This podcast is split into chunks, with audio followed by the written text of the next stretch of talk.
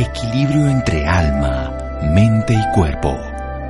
Bienvenidos a Sanamente, la cita con el bienestar. Dirige Santiago Rojas.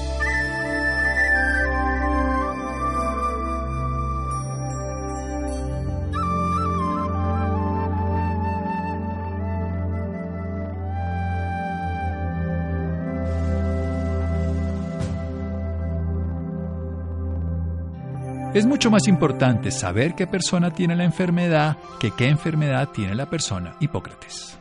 Buenas noches, estamos en Sanamente de Caracol Radio, su programa de salud. Una amiga personal, una amiga de todos los colombianos, una maestra en el arte de la historia. Y está sacando unos podcasts sobre la historia de la medicina. Qué tema que me puede gustar a mí más, pero el cual soy totalmente ignorante. Afortunadamente, nuestra invitada de hoy es toda una enciclopedia de vida y de historia. Diana Uribe. Ella estudió Filosofía y Letras en la Universidad de los Andes en Bogotá, Colombia. Condujo el programa La Historia del Mundo en Caracol aquí durante 18 años, directora del podcast dianauribe.fm, en el cual continúa narrando historia, conferencista de hasta ah, de muchos temas, autora de varios libros, Brújula, que es la más, el más reciente para el mundo contemporáneo, Contracultura, los movimientos de los años 60 hacia la utopía, La Vuelta al Mundo en 25 mitos, África, nuestra tercera raíz, 100 momentos que cambiaron el mundo contemporáneo, los viajes de la historia, historia de las independencias y la historia de las civilizaciones. Diana Uribe, es un gusto tenerla aquí en nuestro programa y que nos enseñe y que nos motive a seguir aprendiendo de la historia y en este caso la historia de la medicina. Buenas noches. Buenas noches, el gusto es mío y es un honor, imagínate, eh, estar contigo hablando de estos temas, tú que tantas cosas nos enseñas siempre. Pero de esto, ni idea. Es un tema que me apasiona, pero, pero el cual es muy interesante situarnos en el mundo moderno donde vemos un sistema médico totalmente diferente. Y quiero que hablemos de tres civilizaciones, podríamos hablar de muchas, pero empecemos con los egipcios, de, de, la, de Esculapio, de la, escuela Asclepia. Pues bueno, los egipcios, es que las tres civilizaciones que, de las que habríamos de hablar, porque es una historia de la medicina en nueve capítulos, entonces empezamos por la antigüedad, luego por la medicina en la Edad Media, la medicina entre los árabes, entre los judíos, las escuelas de medicina, eh, luego en el Renacimiento, ya cuando cambia todo el eje de la Tierra, luego la medicina moderna, otra la medicina en el Nuevo Mundo también, vamos a hablar de las medicinas en otros contextos, China, Ayurveda, eh, y la medicina, en los nuevos retos de la medicina en la, en, en la actualidad, eso es un poco como la, a dónde vamos en la serie. Entonces empezamos primero con los egipcios y los, y los griegos, que fue el primer capítulo, y ahí es muy interesante, primero es súper interesante hacer esta, este estudio, porque lo primero que nos damos cuenta es que cuál es la idea de inmortalidad, la filosofía, la religión eh, que tienen los pueblos determina las prácticas médicas. Entonces, por ejemplo, para los egipcios, como el objetivo era la inmortalidad y había que momificar a los cadáveres para tenerlos preservados para cuando va y cada se iban y luego se volvían a encontrar y entraban en el cuerpo para emprender el viaje a la eternidad, a la inmortalidad. Entonces, en el momento en que se iban, había que sacar del cuerpo órganos que no se necesitaban para el viaje eterno y para eso se requirieron especialistas. O sea, en el antiguo Egipto había especialistas porque se necesitaba gente que supiera cómo tratar cada uno de esos órganos que los ponían en esos cenotafios y preparaban el cuerpo hasta que ya pudiera emprender el viaje a la eternidad. Hay una novela que se llama Sinoé el egipcio de Mika Baltari que es muy descriptiva de la antigua civilización y tiene un capítulo que se llama La Casa de los Muertos, donde le echan a uno ese cuento es fascinante. Entonces para ellos la disección y, abrir los cadáveres era una pues, eh, poderlos momificar era una parte muy importante mientras que para los griegos... El viaje a Caronte no era tan, tan bueno porque tenía que... tenía que llegar entero. Entonces, cuando los griegos mueren, ellos mueren y ellos van a llegar a un juicio, ellos digamos, ellos van a tener que atravesar los ríos para llegar al Hades. Y a ese paso, donde le van a dar la moneda al barquero Caronte para que los pase al Hades, ellos tienen que llegar enteros. Entonces, para ellos, no, ellos no podían abrir cadáveres. Además que el tema con la muerte para ellos es muy diferente porque Asclapio, que era el, dios, digamos, de la medicina de ellos, un día resucitó a una persona y Zeus lo mató de un rayo fulminante porque se había metido en un terreno que no le corresponde. El cosmos de los griegos lo habían dividido entre el Olimpo, que era de Zeus, el mar, que era de Poseidón, y, el Hades, que era de, el dios de la muerte. Entonces, eh, nadie se podía meter en el rancho del otro. Entonces, Asclepio lo, lo fulminan, pero dicen que de él viene Hipócrates, que, que los romanos van a llamar Esculapio, pero que otros dicen que venía de Inhotep, el egipcio, porque todas las tradiciones se van a encontrar en Alejandría y ahí se van a influenciar unas a otras. Entonces, esto es lleno de historias maravillosas. Por ejemplo, que una vez a los romanos les dio una peste y ellos fueron hasta donde Asclapio como Dios y le pidieron que los ayudara y Asclapio los ayudó yendo en forma de serpiente, porque él ya le estaba muerto, y curó la peste de los romanos y los romanos adoptaron la serpiente como el símbolo de la sanación en la medicina. Entonces hemos aprendido una cantidad de cosas con esto y también cómo los árabes desarrollaron la óptica, cómo ellos fueron los primeros que vieron que era por la luz que el ojo veía. Y desarrollaron todos los experimentos de óptica, trasplantes de córneas, cámaras oscuras, todo y las grandes civilizaciones de Avicenas y Averroes y todo en la época de la, del florecimiento de la civilización islámica. Y como un monje, a mí esta historia me encantó, un monje que con la matemática de los árabes, la óptica eh, que ellos habían descubierto y el problema de ser uno de esos copistas que andaban en las abadías copiando libros de medicina, se quedaban ciegos por la luz de la vela y la oscuridad de las abadías, se le ocurrió que con el desarrollo del vidrio, que ya estaban haciendo los grandes vitrales, eh, podía podía hacer más fácil esa lectura y se inventó las gafas. Genial. Vamos a hacer un pequeño corte. Diana, está maravilloso, pero seguimos en un instante después de este corte comercial, aquí en Sanamente. Síganos escuchando por salud. Ya regresamos a Sanamente. Bienestar en Caracol Radio. Seguimos en Sanamente.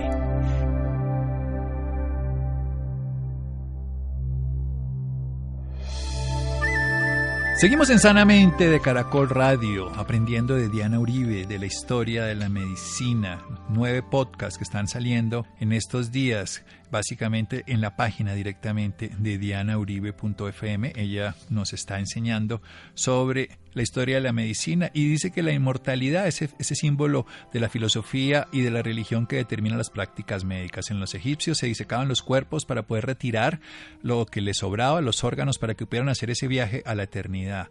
Y también en el caso contrario, en el caso de los griegos, ellos tenían que irse con Caronte y hacer ese viaje hasta el Hades y es este tema fundamental hacía que ellos tuvieran que estar íntegros. La, integración de, de, todas estas creencias donde estaba, por ejemplo, Asclapio, eh, en la historia que resucitó para los griegos a una persona, pero la furia de Zeus llevó a matarlo, él era el dueño del Olimpo, recordemos.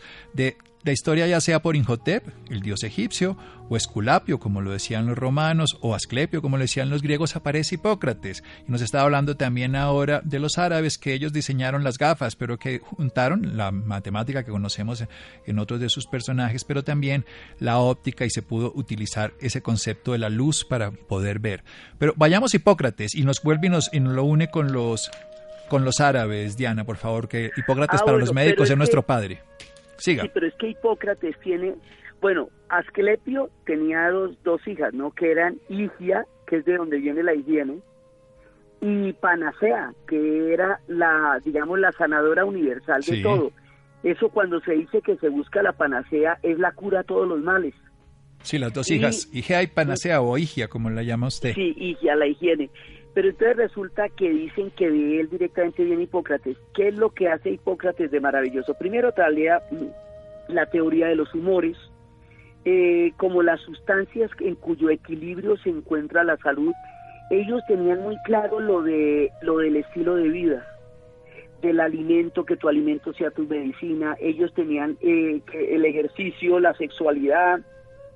O sea, que si uno tenía un estilo de vida equilibrado, la salud iba a estar bien. eso, digamos, ahora eh, es como el último descubrimiento, ¿no? Que el estilo de vida tiene que ver con la salud eso es como el agua tibia. Pues esto ya lo tenía claro, eh, eh, lo tenía claro Asclepio y lo tenía claro Hipócrates. Pero lo que lo, una de las cosas por las cuales más se recuerda a Hipócrates es porque él lleva el juramento de la ética en la medicina. El juramento de Hipócrates porque se están manejando conocimientos que pueden hacer el bien como hacer el mal. Entonces los médicos tienen que tener la responsabilidad y la ética de utilizar sus conocimientos para el mejor eh, resultado y para, para el bien de, los pacientes que trataba. Entonces él para garantizar ese voto de conciencia, ese voto de, digamos, de, de, ser uno totalmente honesto con su trabajo, hace este juramento que es la ética en la medicina. Todos los médicos tienen que jurar por Hipócrates para graduarse. Juro por Apolo médico, por Esculapio, Igea y Panacea, y pongo por testigos a todos los dioses y las diosas que he de observar el siguiente juramento, que me obligo a cumplir a cuanto ofrezco, poniendo en tal empeño todas mis fuerzas y mi inteligencia. Y ahí sigue, pero nosotros nunca lo, lo hicimos, pero en realidad nadie lo cumple. pero pero es una pero es un referente ético y los referentes éticos siempre cumplen la función de darnos un camino. Ya la gente verá si lo toma o no pero existe. Yo siempre creo que los referentes éticos son como son lucecitas en el camino eh, Marco, sin los cuales no habría ni siquiera camino. Sí. Entonces eh, entonces pues resulta que hemos visto cómo se van desarrollando los conceptos, cómo van apareciendo, y eso es una cosa sumamente eh, sorprendente. O sea, lo primero que pasa con esta historia de la medicina es que para nosotros es, eh, es un camino absolutamente maravilloso y sorprendente cómo se van deduciendo las cosas en las épocas y las culturas, la relación entre la filosofía, la inmortalidad, la religión y la práctica médica cosas que no se podían hacer antes porque en esa en ese esquema, por ejemplo, en eh, la medicina en la Edad Media tiene una cantidad de avances. Está la escuela de Salerno, que va a ser la, la primera escuela occidental de medicina, y también descubrimos que hay una cantidad de mujeres en el desarrollo de la medicina, en los hospitales, en las escuelas. Y fíjese que es en la edad moderna donde empiezan a invisibilizar a las mujeres de la historia. En el medioevo no es así en el medioevo estaban, en, hay una que se llama Trota de la Escuela de Salerno, que tuvo una cantidad de aportes acerca de la ginecología y que utilizaba las opiáceas para aliviar los dolores de las contracciones. Se, va encontrando con ese montón de cosas, se encuentra uno con los judíos y cómo ellos tenían un sentido de la higiene, que eso sí yo, yo lo, lo he sabido mucho tiempo, que era tan, digamos, tan supremamente diferente y tan supremamente eh, eh, higiénico, ¿verdad? Eh, que ellos eran mucho menos vulnerables a las plagas y a la peste negra y a todo lo que sufrieron los europeos, donde dormían en el establo la vaca, el señor, la señora, la oveja y el perro. Entonces cualquiera que se enfermara enfermaba hasta la gallina. Entonces, pues eh, los judíos no, los judíos tenían, observaban una serie de prácticas saludables que los hacía mucho menos vulnerables a la peste. Entonces también vimos los médicos judíos, los, los, eh, todos los árabes que son un aporte fundamental, pues desde la matemática, desde la alquimia, y de cómo eso al llegar a Occidente a través de las cruzadas va a cruzar los conocimientos y esos conocimientos también van a llegar a la abadía junto con las traducciones de Aristóteles y luego se van a hacer las universidades. Entonces, como esto es un desarrollo no necesariamente lineal, a veces da una vuelta, a veces da otra, a veces algo se descubre y se demora mucho tiempo para que se ponga en práctica, eh, pero toda la, digamos, primero el factor cultural, segundo el factor humano, ¿no? También va en el carácter de los personajes, un tipo como Besalio, que desafió toda su época, y hubo una bula papal que le permitía a los artistas y a los médicos abrir cadáveres y cómo la medicina va a estar muy ligada al arte. Y Da Vinci y todos los grandes pintores del Renacimiento pintaban también porque pintaban sobre los cadáveres, o sea, conocían el cuerpo humano por dentro. Y ellos y los médicos, por ejemplo, fue maravilloso ver cómo la medicina y el arte van juntas en el descubrimiento de, de la dimensión del hombre, del antropocentrismo, en el Renacimiento. Entonces esto es un viaje por la cultura, por la, eh, por la idea de la inmortalidad, de la vida, de la muerte, por el factor humano de cada uno de estos personajes, por Galeno, por las tradiciones. Y, y también es un viaje por nuestro cuerpo, porque finalmente estamos hablando de algo que nosotros todos habitamos en tanto especie. Entonces, así como es de lejano, en un principio vamos a terminar hablando de lo que hacemos todos los días y las cosas en las que creemos. Entonces es un viaje muy sollado y cada vez aparecen cosas maravillosas. Había, Diascorides era el que había hecho toda la parte de las, plantas. pero cuando llegan al nuevo mundo, eso quedó, mejor dicho, quedó como un palito y no más. Cuando descubren la descomunalidad geográfica de la América y las plantas, y la medicina de los indígenas, eso les abre la cabeza para entender que el mundo es infinitamente más grande de la manera como lo conciben. Diana, vamos a hacer otro pequeño corte. Diana, vamos a hacer otro pequeño corte. Ese de la historia de Dioscores me encanta, pero sí, y así dejaremos muchas más para que lo escuchemos en los podcasts. Ahora hacemos un pequeño corte aquí en Sanamente de Caracol Radio. Síganos escuchando por salud. Ya regresamos. Bienestar en Caracol Radio. Seguimos en Sanamente.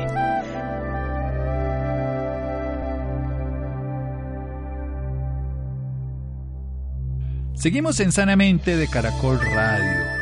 Estudió Filosofía y Letras en la Universidad de los Andes en Bogotá, Colombia. Condujo el programa aquí en Caracol Radio La Historia del Mundo, directora del podcast dianauribe.fm, donde podemos escuchar estos nueve maravillosos programas sobre la historia de la medicina, un viaje a través de la historia de la inmortalidad, las ideas de la vida y de la muerte, pasando por personajes como Hipócrates, como Galeno, el padre de nuestra medicina moderna alópata, si lo podemos ver así, Hipócrates es el padre de todas las medicinas, el Dioscórides, que es todo el manejo de las plantas. También ver cosas maravillosas como que en el medioevo las mujeres destacaban, pero que nosotros infortunadamente con el paso del tiempo olvidamos esos dotes y esas capacidades que ahora estamos resaltando. Recordemos que a través de los años ese, ese concepto de estilo de vida saludable, que además es de la OMS reciente y la calidad de vida de los años 60, 80, existía desde la antigüedad. Hipócrates hablaba de eso, de que la comida sea alimento y el alimento sea tu medicina, basado en las historias de Igea, de la higiene, de la limpieza, del lavado, de además de los ayunos, de las dietas saludables, del comer cierto tipo de alimentos, de no comer otros. Y unos destacados los judíos que hicieron prácticas higienistas, incluso hoy tenemos todavía prácticas de estas como tiene que ver con el tipo de alimentación, la exsanguinos que se le hacen los animales para que duren mucho más tiempo. Y los árabes que invadiendo el mundo a través de sus cruzadas llevaron una filosofía, una cultura maravillosa. Adelante, Diana, continúe que lo queremos es oírla a usted. Bueno, pues increíble porque mira, hablando de los estilos de vida, cuando uno visita el, el santuario de Pidauro en Grecia, se da cuenta que al lado del santuario hay un teatro. Y era que ellos consideraban que el teatro hacía una catarsis de las emociones que ayudaba a la sanación. Uno ve en Epidauro esos árboles, ese ambiente sano, ese aire puro, ese teatro, esa reflexión, era, era un sitio realmente agradable donde uno podía reponerse de los males del alma, inclusive si se quedaba dormido, corría la posibilidad de que Asclapio lo sanara uno dormido, como con los médicos invisibles. Mire que eso también es una práctica antigua. Y amanecer uno mucho mejor. Entonces cada uno de eso, ahora, cuando los cristianos invadieron a los árabes, los árabes eran una civilización muchísimo, muchísimo más avanzada los cristianos estaban apenas tratando de entender todo eso y aprenden de ello las traducciones de Aristóteles, la matemática, el álgebra, una gran cantidad, hasta el amor romántico, con, cuando descubren a los sufis y se encuentran con Leonor de Aquitania. O sea, las cruzadas van a, darle una cantidad de conocimiento a Europa. Se hicieron a lo bestia porque fue para, para armarle una guerra contra los árabes y, y resultaron fue aprendiendo de los árabes, ¿no? de todas las cosas que ellos hacían. Entonces, cómo se van encontrando los saberes, se van cruzando las culturas, cómo se van influenciando unas a otras. Entonces, Diascorides había hablado de las plantas, pero la referencia que tenía las plantas, a pesar de que había señalado la importancia de las plantas, de la medicina de las plantas, no, no había manera de imaginarse lo que iba a ser la medicina del Nuevo Mundo y cuando se empiezan a encontrar con trepanaciones de cráneos, de personas que vivieron muchos años después de practicado el procedimiento y se dan cuenta que esta gente tenía una medicina avanzadísima y que las plantas eran el centro de su práctica medicinal y que van a tener que encontrar un mundo que para el que no tienen ninguna referencia, porque en toda la Edad Media uno tenía que basarse en la tradición para afirmar su conocimiento. Y se encuentran con un mundo donde la tradición no les dice nada, porque no, no, no opera para entender eso. Entonces tienen que abrirse la cabeza y pensar de otra manera, y eso les permite la amplitud mental para una revolución que va a llevar a la revolución científica también, porque dicen hay que pensar el mundo de una manera totalmente diferente. Entonces, cada vez que hay un cambio muy grande en la cultura, hay un cambio muy grande en la medicina. Cuando hay revoluciones, cuando, o sea, todos los movimientos sociales, los movimientos filosóficos, históricos, influyen en la medicina. Porque la medicina, digamos, cuando Occidente va a, especializar los saberes, deja, pierde las conexiones que hay entre unas y otras. Entonces uno en la historia de la medicina se da cuenta que todo está relacionado, que la idea que tienen las personas de la vida, de la muerte, de, la, de los dioses o de Dios, todo eso determina las prácticas médicas. Si, si se pueden abrir cada vez, si no se pueden abrir, eh, si se pueden, eh, por ejemplo, cuando se descubre la química y su importancia, eh, además el que lo descubre no es un tipo que es alquimista y es astrólogo, entonces no le terminan de creer, pero él dijo, hay elementos químicos que pueden cambiar y pueden sanar cosas que no podíamos sanar antes. Y cada vez que se descubre algo, que puede realmente sanar a, pacientes que antes no tenían oportunidad o esperanza. Entonces es como un, momento en que se remontan nuevos horizontes, ¿sí? Entonces esto lo que es es un camino, un camino entre la cultura, la religión, la historia, la idea del mundo y el desarrollo de la medicina, pero es lleno de sorpresas y las sorpresas son de que está hecho el, la vida común en la que estamos viviendo está hecha de maravillas. Sí, la cotidianidad está hecha de maravillas. Está hecha de una gran cantidad de nuevas miradas que aún aunando todo el conocimiento que nosotros tenemos y que como siempre remite al punto más importante y más directo con el que yo me relaciono, mi propio cuerpo. Sí, qué es lo que pasa en mi propio cuerpo, cómo vamos a descubrir los sistemas de venas del cuerpo máquina, del, de la tierra, hay un paso de la tierra madre a la tierra máquina y del cuerpo como un reloj. En la época de Descartes, entonces, la idea del gran relojero, y ahí se pierde la conexión con los dioses como se habían concebido antes. Y resulta que ahora también se está preguntando qué pasa con el espíritu.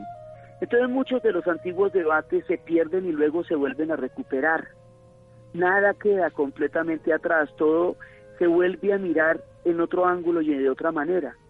Es esa interacción fascinante la que estamos recorriendo en esta historia de la medicina. No, yo estoy fascinado escuchándola y además para poder escuchar todos los podcasts, porque técnicamente sí, si uno no aprende la historia la repite, pero de manera inadecuada y en este caso aprender de esta historia nos va a servir para integrar muchas filosofías y conocimientos. Uno mira a los pueblos chinos también, esa sabiduría, los pueblos de la India. Claro, ¿no? Y, esas cosmovisiones grandísimas del yin y el yang y y el mundo del hinduismo y todo. Sí, porque lo integran, pero usted ha dado unos puntos bien interesantes y es cómo la religión y cómo el concepto de la inmortalidad influía en la medicina. Hoy eso se ha ido moviendo y en la medicina moderna también por eso se han perdido muchos principios, valores, relaciones humanas, porque nos hemos alejado de, en, cuanto a cultura de esa creencia divina, de esa creencia de la inmortalidad en el sentido espiritual para buscar una inmortalidad en el sentido físico. Entonces nos volvemos distanásicos, o sea, obligamos a la gente que viva más en cuidados intensivos, los mantenemos con más tratamientos y más cosas. un concepto que la vulnerabilidad del cuerpo se hace de una manera diferente como, como usted no lo ha contado y como lo vivieron durante miles de años. ¿Cómo ve usted ese parangón entre, entre pues esa medicina antigua y esta reciente frente a abordar el tema de la muerte? Pues es que lo que pasa es que cuando se metieron en el cuento del, del relojero, de la tierra máquina, el cuerpo máquina se volvió como un mecanismo que se podía arreglar en la medida que se podía arreglar, perfeccionar, cambiar. Y si bien eso permitió una gran cantidad de avances en términos de prolongar la expectativa de vida y de curar enfermedades que antes mataban a la gente, o sea, tuvo grandes progresos. Ahora se da cuenta que haber desvinculado completamente, yo no sé si tú te acuerdas eh, Santiago cuando salía en selecciones, soy la vesícula de Juan. Por supuesto, por supuesto, el ojo de Juan, la, lengua de Juan, sí. Exacto, entonces imagínate uno llegar donde Juan a preguntarle por la vesícula, oye Juan, eh, ¿me, puedes, ¿me puedes comunicar con tu vesícula, por favor? entonces ahora se está descubriendo que la vesícula de Juan no es una parte aislada de él, sino que corresponde a todo el conjunto de experiencia vital que tiene Juan y que en esa experiencia vital está realmente eh, una cantidad de respuestas acerca de, de la vida de él. Entonces, por ejemplo, cuando se prolonga la muerte más allá de la... porque es porque el mecanismo da para eso, pero que el mecanismo de para eso será lo que realmente la persona que está sometida a esa situación quisiera, que, cuál es su alma, su voluntad, su espíritu. Entonces, eh, digamos ya como la, la explosión de otro tipo de enfermedades, mucho más enfermedades afectivas, eh, de, en, la, en, la, cultura moderna nos hace pensar también que hay muchos más factores que están en juego en el mecanismo del reloj, porque una vez que se instaló el mecanismo del relojero, la medicina se quedó en el mecanismo del relojero en una gran medida, después ya se hicieron las grandes fábricas de relojes, sí, ya las medicinas eh, a gran escala, entonces ahora eh, es necesario dialogar entre las diferentes tradiciones. Eh, como, como en todo, nunca las verdades absolutas están en ningún lado, pero el diálogo entre las diferentes tradiciones es precisamente lo que, lo que ahora nos podría guiar hacia nuevos horizontes. Y ahorita hay una cantidad de cosas en las que en las que vamos a tener que pensar, ¿no? Que es la inteligencia artificial, la clonación, el hecho de que se puede, o sea, el relojero se sabe más trucos. Esos trucos, como para qué los vamos a hacer y en qué sentido. ¿Sí? Entonces, el diálogo entre las diferentes tradiciones y entre las diferentes espiritualidades se hace muy importante porque ninguna explicación es totalizante. Todas se necesitan conversar unas a otras. Entonces, digamos, como lo que, lo que hacemos en este podcast es contar entre quiénes son los diálogos, cuáles son las tradiciones y cómo se formaron esas maneras de entender el mundo y cómo esas maneras de entender el mundo ahora necesitan preguntarse las unas a las otras por las diferentes experiencias. Tishnantan decía, deberíamos vivir cada día como personas que acaban de ser rescatadas de la luna cuando escuchamos estas cosas como y resulta que estamos viviendo las mismas realidades y volviéndolas a vivir, como usted dice, la vida es circular, esto no es lineal, no es un antes y un después, sino es un retornar un retomar una experiencia maravillosa. Yo creo que si nosotros viéramos esa integralidad del mundo, esos conceptos, dejaríamos de pensar que tenemos la razón, porque 50 años después van a pensar que ya lo tienen ellos y nosotros no. Y así pasaba la historia, lo ve usted. Van a un punto, están de acuerdo, bajan a otros, están en desacuerdo y nos seguimos moviendo en todas estas posibilidades. De todos los sistemas médicos que usted conoció, para no llamarlos medicina, porque sería una sola medicina, pero sistemas médicos, el UNANI, el sistema Ayurveda, el chino, ¿cuál le llama la atención más particularmente?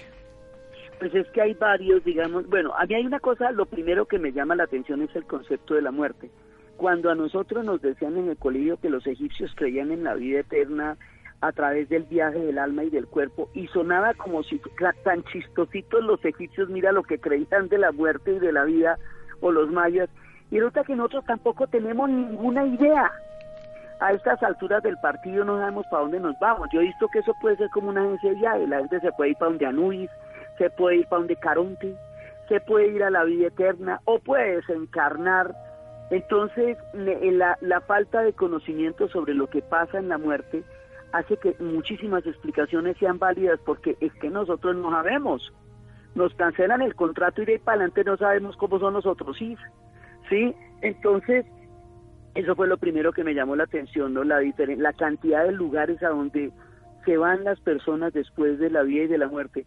Eh, a mí me parece que de todas maneras el, el, las que tienen en cuenta todo el concepto de la, de, la, de la integralidad, o sea, la India, la China, incluso en Occidente hay nuevas medicinas, hay nuevas medicinas germánicas, hay terapias neurales, en Occidente hay diálogos con las medicinas que integran el, saber y la experiencia humana con la experiencia, eh, con las experiencias técnicas.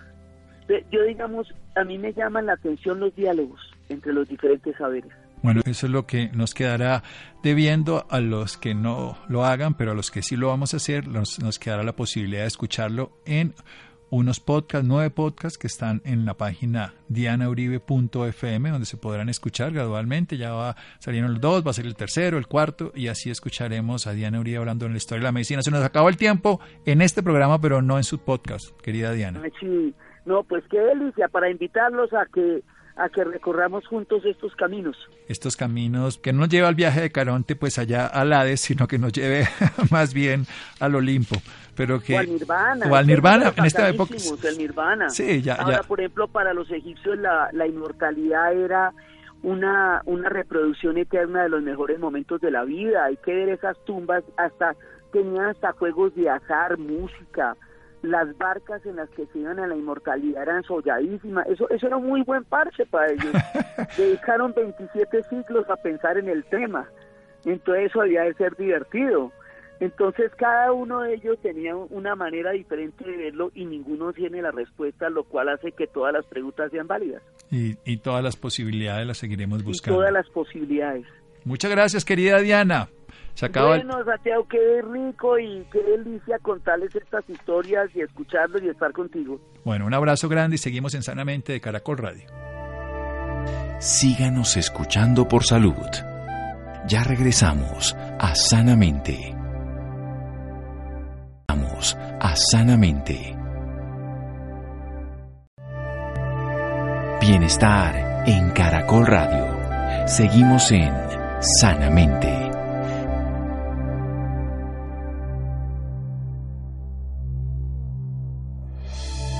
Seguimos en Sanamente de Caracol Radio. No se quede sin aliento por falta de información. En el país cerca de medio millón de personas tienen dificultad para respirar y hacer actividades cotidianas, bajar escaleras, subir escaleras, caminar tres cuadras, incluso dormir. Esto se debe muchas veces a la presencia de asma o enfermedades alérgicas diferentes que afectan la capacidad pulmonar. Laura, buenas noches. Muy buenas noches, Santiago, para usted y para todas las personas que nos sintonizan a esta hora.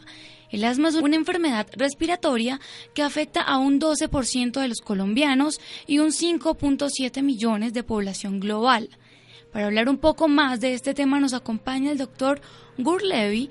Él es neumólogo egresado de la Universidad Central de Venezuela. Obtuvo su maestría en trasplante de órganos y tejidos, mención pulmón, en la Universidad Autónoma de Barcelona. Doctor, muy buenas noches y bienvenido sanamente. Muy buenas noches, Laura, muchísimas gracias por la introducción. Solamente me, me resta, me, quisiera agregar un elemento importante en la introducción que tú me diste, es que actualmente, desde hace cuatro años, estoy trabajando en la industria farmacéutica, estoy trabajando en GlaxoSmithKline, y ese es mi conflicto de interés durante la entrevista del día de hoy, de la noche de hoy. Claro que sí, doctor. Doctor, para empezar y contextualizar un poco más a nuestros oyentes, háblenos más sobre el asma.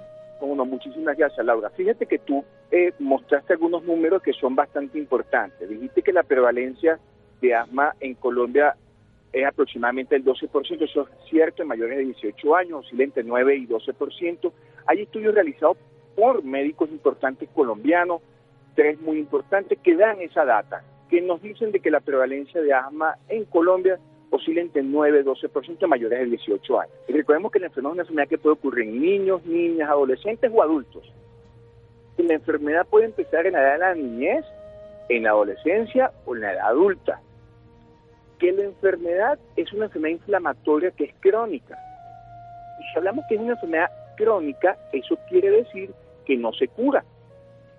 Pero el hecho que no se cura no significa que uno no pueda vivir de una forma adecuada. Por supuesto que sí. Si uno logra controlar la enfermedad. Entonces empecemos por decir qué es asma, después de haber contextualizado los números que hay. Fíjate bien. El asma ocurre en los bronquios, que son los que están en los pulmones. ¿Y qué son los bronquios? Son como unos tubos o unas canaletas. Si ese tubo se, disminuye el diámetro, a nuestros oyentes que nos están oyendo. Imagínate que tú tienes una manguera o un tubo y disminuimos la luz donde pasa el aire, eso es lo que le pasa al paciente. Al disminuir el paso del aire por los bronquios, es la sensación que van a tener todos nuestros pacientes colombianos o a través en el mundo. ¿Qué va a sentir un paciente asmático? Puede sentir única eh, pecho apretado, puede sentir unos oídos en el pecho, es lo que llamamos sibilante los médicos, que es como el silbido. Podemos sentir, eh, podemos tener tos durante el día, podemos inclusive tener tos durante la noche. Un paciente que tenga tos en la noche hay que descartar que sea asma. Pudiera ser reflujo gastroesofágico o pero pensemos también en asma, que es una entidad muy importante, que a veces los, pacientes no saben que, que puede ser asma. Pensemos que todo paciente que le dure un resfriado común más de 10 días, eso no es normal. Cualquiera de nosotros podemos tener un resfriado común, ¿ok? En nuestras vidas, en un año, dos, tres, cuatro veces. Pero si ese resfriado común que nos baja el pecho y dura más de 10 días, pensemos en asma. Entonces, todos esos son parte de los síntomas que uno puede tener como asma. Y tú decías, ¿es importante o no? Y te voy a dar datos muy relevantes, porque yo tuve la oportunidad de hacer una investigación en Colombia hace unos años atrás y que la data sigue siendo relevante hoy día. El paciente asmático, usted que nos está oyendo, amigo oyente o amigo oyente, usted reconoce el asma cuando le da obliga a ir a una, a una clínica. Lo que llamamos una crisis. Pero el problema no es solamente la crisis, donde nosotros como los médicos, hay muchos médicos colombianos muy buenos, vamos a sacar al paciente asmático de su problema, de su crisis. Pero el problema no es manejar solamente la crisis, manejar ese etapa sino manejar al paciente en el día a día para que no tenga esas crisis y para que tenga una vida normal. ¿Qué significa una vida normal o una vida controlada? Significa, Laura, que ese paciente no se despierta en las noches a consecuencia del asma. Si un paciente se despierta en la noche a consecuencia del asma, en, te doy un ejemplo, de una sola vez a la semana a consecuencia del asma, y ese paciente está submedicado, no está medicado suficientemente o está usando la medicación de forma incorrecta. Si un paciente se cansa mucho o se le oye pitos en el pecho cuando sube baja escaleras o cuando hace ejercicio, cuando va a jugar fútbol, cuando va a la universidad o cuando va al cole, a la, o a la universidad o al trabajo, esa persona no está controlada. Si esa persona siente que le falta el aire con algunas actividades, esa persona no está controlada. Si esa persona necesita usar inhaladores, que llamamos inhaladores de tipo de rescate, que son aliviadores, significa que el paciente no está controlado. Porque a fin de cuentas, el tratamiento del asma, además de ser preventivo, debe ser controlador. Y cuando hablamos de medicamentos controladores, uno de los elementos importantes que tenemos que tomar en cuenta son dos, Laura. Esto es para todos nuestros radioescuchas. Uno, el tratamiento de elección en el asma en nuestros pacientes con mayores de 18 años es la vía inhalada, o sea, es usar inhaladores. Y el inhalador por excelencia tiene que tener un componente antiinflamatorio. Y la medicación por excelencia va a ser o esteroide inhalado solo o esteroide inhalado con un medicamento que se llama broncolatadores de acción prolongado, que los dos medicamentos están en un solo dispositivo y que hay que usarlo todos los días de forma crónica para que el paciente esté controlado, tenga pocas exacerbaciones y de esa forma tenga una calidad de vida y esté controlado. Voy al estudio que te mencionaba. El 75-80% de los pacientes colombianos que tienen asma creen que su asma está controlada, porque ellos aprenden, aprendieron a vivir con su asma, con esos problemas. Pero cuando nosotros le preguntamos un poquito más al paciente asmático, le preguntamos, a ver, ¿usted tiene síntomas en el día? 50% decía que sí. ¿Y usted tiene síntomas en la noche? El 35% decía que sí. ¿Y usted tiene síntomas con el esfuerzo? El 25% decía que sí.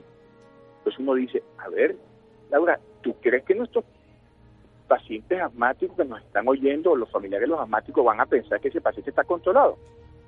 No. Además, casi la mitad tuvo que acudir a la emergencia a consecuencia del asma en el último año. Eso significa que tenemos una tarea importante por hacer en Colombia, en todo el mundo.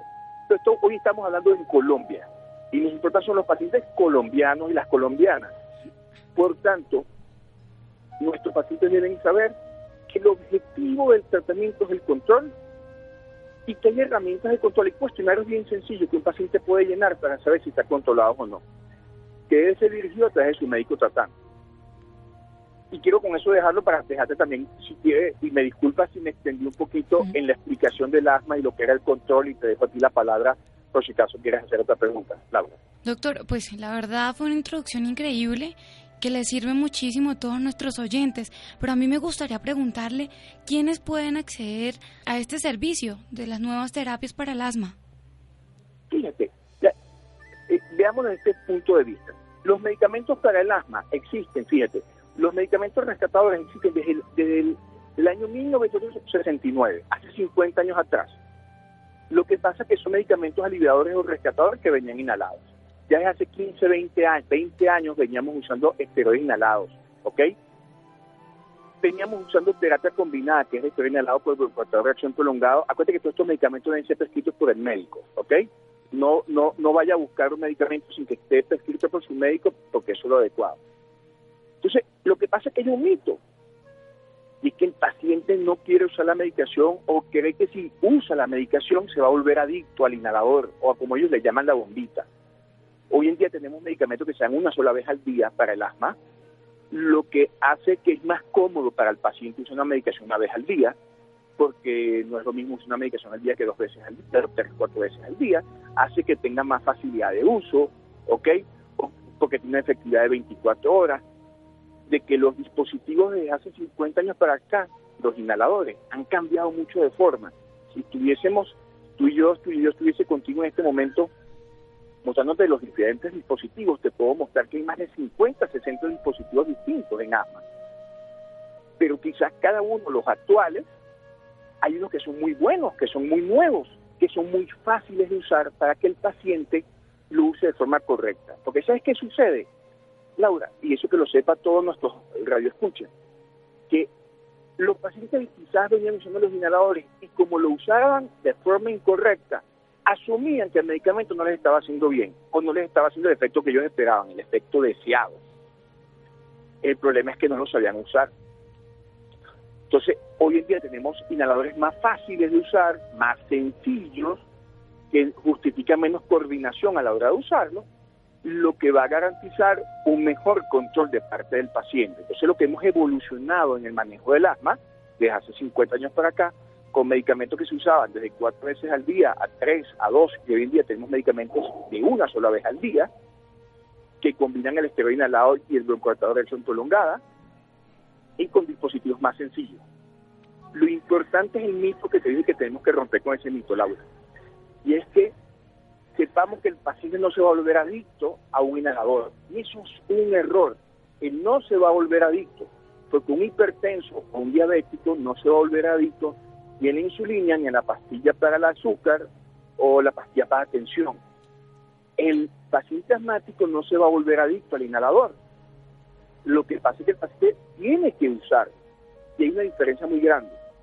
Si uno nada más usa el medicamento cuando se siente mal, ya cuando tiene una crisis, por supuesto que siente que si no lo usa el medicamento no se va a sentir bien pero la idea es que lo use todos los días y tú vas a ver que al cabo que un paciente asmático use la medicación durante dos o más meses seguidos y después tiene que mantenerlo por un buen tiempo hasta que el médico le diga cuándo pararlo, pero el tratamiento mínimo pasa por ser tres meses.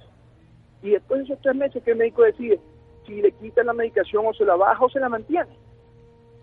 Él lo hace así, tiene una vida completamente normal o, con, o bastante normal, pudiendo hacer las cosas que hace cualquier otra persona. ¿Y qué es lo que quieres tú y qué es lo que quiero yo para nuestra gente, para nuestros colombianos y colombianas que nos están oyendo? Que no les digamos que usted no puede ir a hacer natación porque usted sea asmático. O que yo le digo, usted no puede jugar tenis o fútbol porque usted es asmático. O que usted no puede ir a una disco a bailar en la noche porque usted es un asmático. No. O que, como me decían en estos días, ¿puedo tener una mascota? Por supuesto, pero tienes que estar controlado para tener una mascota en la casa y por supuesto tenerla aseada. Pero uno no puede tener esas actividades si tú no estás controlado. Y hay herramientas de control que sus, tus radioescuchas se lo pregunten a sus médicos tratantes. Hay unos cuestionarios bien sencillitos de cinco preguntas eh, que, el, que el paciente lo puede completar y que mm, se lo le puede preguntar al médico que se lo que se lo que se lo que es una cosa que es gratuita, que se baja, que son las pruebas del, asma, del, que es un cuestionario de cinco preguntas sencillas, el asma contra un test. Son herramientas que siempre el médico va a poder usar en nuestros pacientes. Doctor, increíble introducción. La verdad yo sé que le quedó clarísimo a todos nuestros oyentes todo lo que deben hacer.